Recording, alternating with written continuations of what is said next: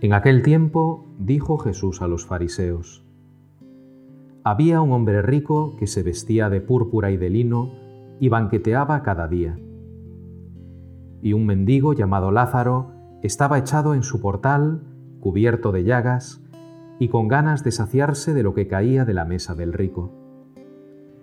Y hasta los perros venían y le lamían las llagas. Sucedió que murió el mendigo y fue llevado por los ángeles al seno de Abraham. Murió también el rico y fue enterrado.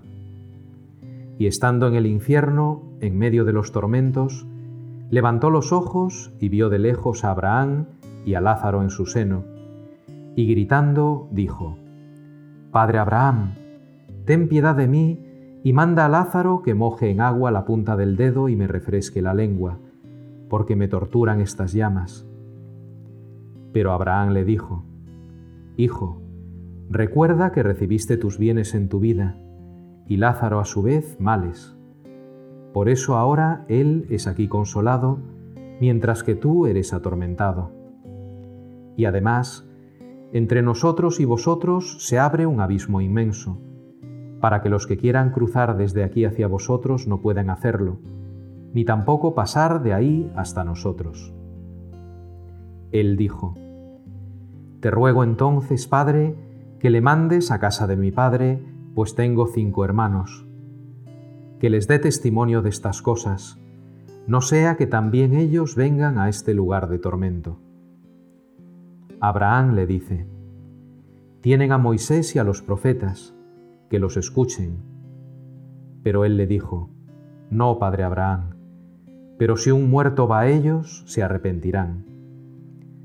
Abraham le dijo, Si no escuchan a Moisés y a los profetas, no se convencerán ni aunque resucite un muerto. Seguramente, muchas veces hemos pensado en la vida eterna, en el cielo.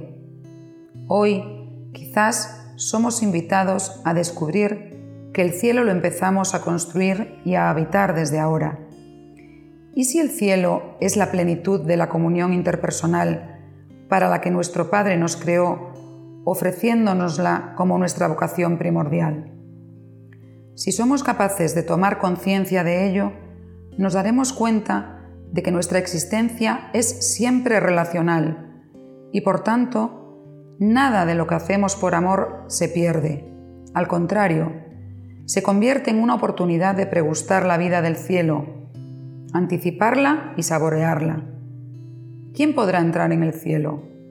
¿Aquellos que acumularon para sí mismos? No, solo aquellos que sean reconocidos desde dentro. Una vida de fe, esperanza y amor nos dispone a ser reconocidos por los que nos precedieron en la vuelta a la casa del Padre. Serán ellos los que, emocionados, le dirán, lo reconozco. Esos labios me regalaron palabras de vida, esas manos me acariciaron en mi debilidad. Esos ojos me miraron con especial ternura. ¿Cómo se prepara el camino hacia la vida en plenitud? Sencillamente, amando a Cristo en el rostro de los demás.